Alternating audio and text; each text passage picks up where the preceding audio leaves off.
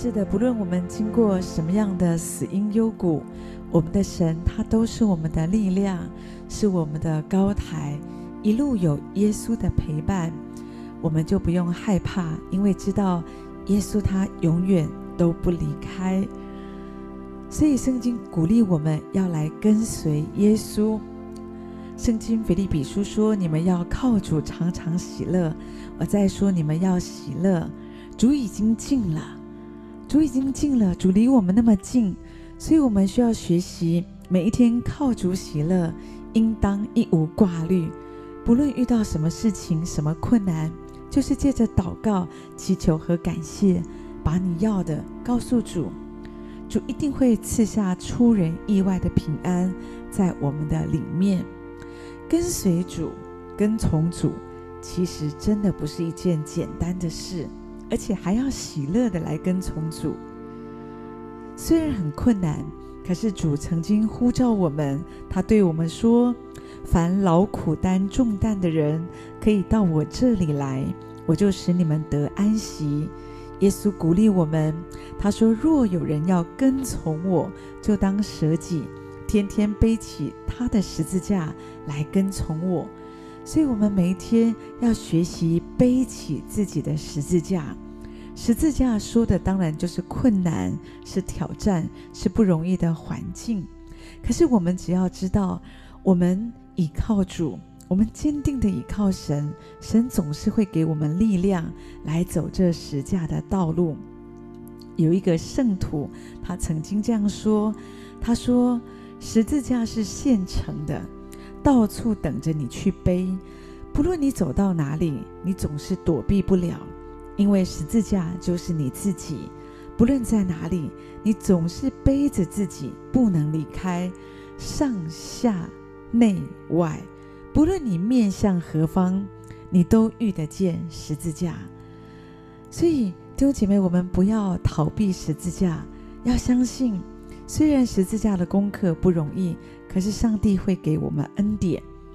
有一位住在乡下的一个先生，他也是认识上帝的，可是因为面临很多的困难问题，在信仰的生活上，他觉得非常的辛苦，所以他在祷告的时候，他总是对主说：“主啊，我很累。”有一天，他就梦到自己背着一个好大、好大、好大的十字架，他艰难地往前走。那个时候，耶稣出现了，他就抱怨着对主说：“主啊，你不是木匠吗？主啊，这个十字架太沉重了，请你帮我锯短一点。”主说：“好的，好的。”所以主就微笑地帮助他把十字架锯了短一些。所以这个人，他继续走着走着走着，没两下，他又觉得十字架太沉重了，他又告诉主说：“主啊，不行不行，还是太重了，你再帮我锯掉一些吧。”主说：“好的。”就这样，又过没多久，他又开始抱怨：“主啊，真的太重了，我还是背不动。主啊，你再帮帮我吧，再锯短一点。”主说：“好的。”就这样，一次又一次，一次又一次又一次，主按着他的请求，主微笑着，主没有强迫他，可是按着他的请求，把十字架锯了又锯，锯了又锯，不知不觉的，这个人他来到了天堂门口，他环顾四周，哇，每个人都背着自己的十字架，而且神是根据十字架的大小来奖赏每一位。可是当他看到自己的十字架的时候，他不禁吓了一跳，因为原来他的十字架也很大，可是他一直觉得很重，所以他就抱怨，一直请求上帝把他锯一锯，锯一锯。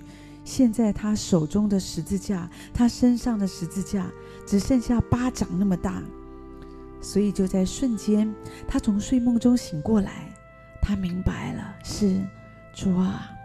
你说，若有人要跟从你，就要舍己，背着自己的十字架来跟从我。所以主，我不要再抱怨我自己。主，我要学习与你同定十字架。主啊，让我学习，现在活着的不再是我，乃是基督在我里面活着。是，当你愿意背起自己的十字架来跟随主，因着爱，你不会觉得这个十字架的道路是那么难走。神会赐下喜乐的力量给你，神会把平安赐给你。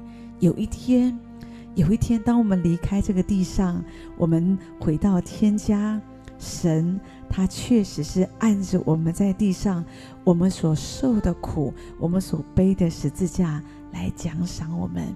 所以，愿神这样帮助我们每一位，要好好的跟随主，好好的背着自己的十字架，不要抱怨。十字架的道路虽然不好走，可是有主的同在，我们就不害怕。而且你会发现，因为耶稣的同在，让我们经历到十字架其实也没有那么重，因为我们是跟耶稣一起背负这个十字架。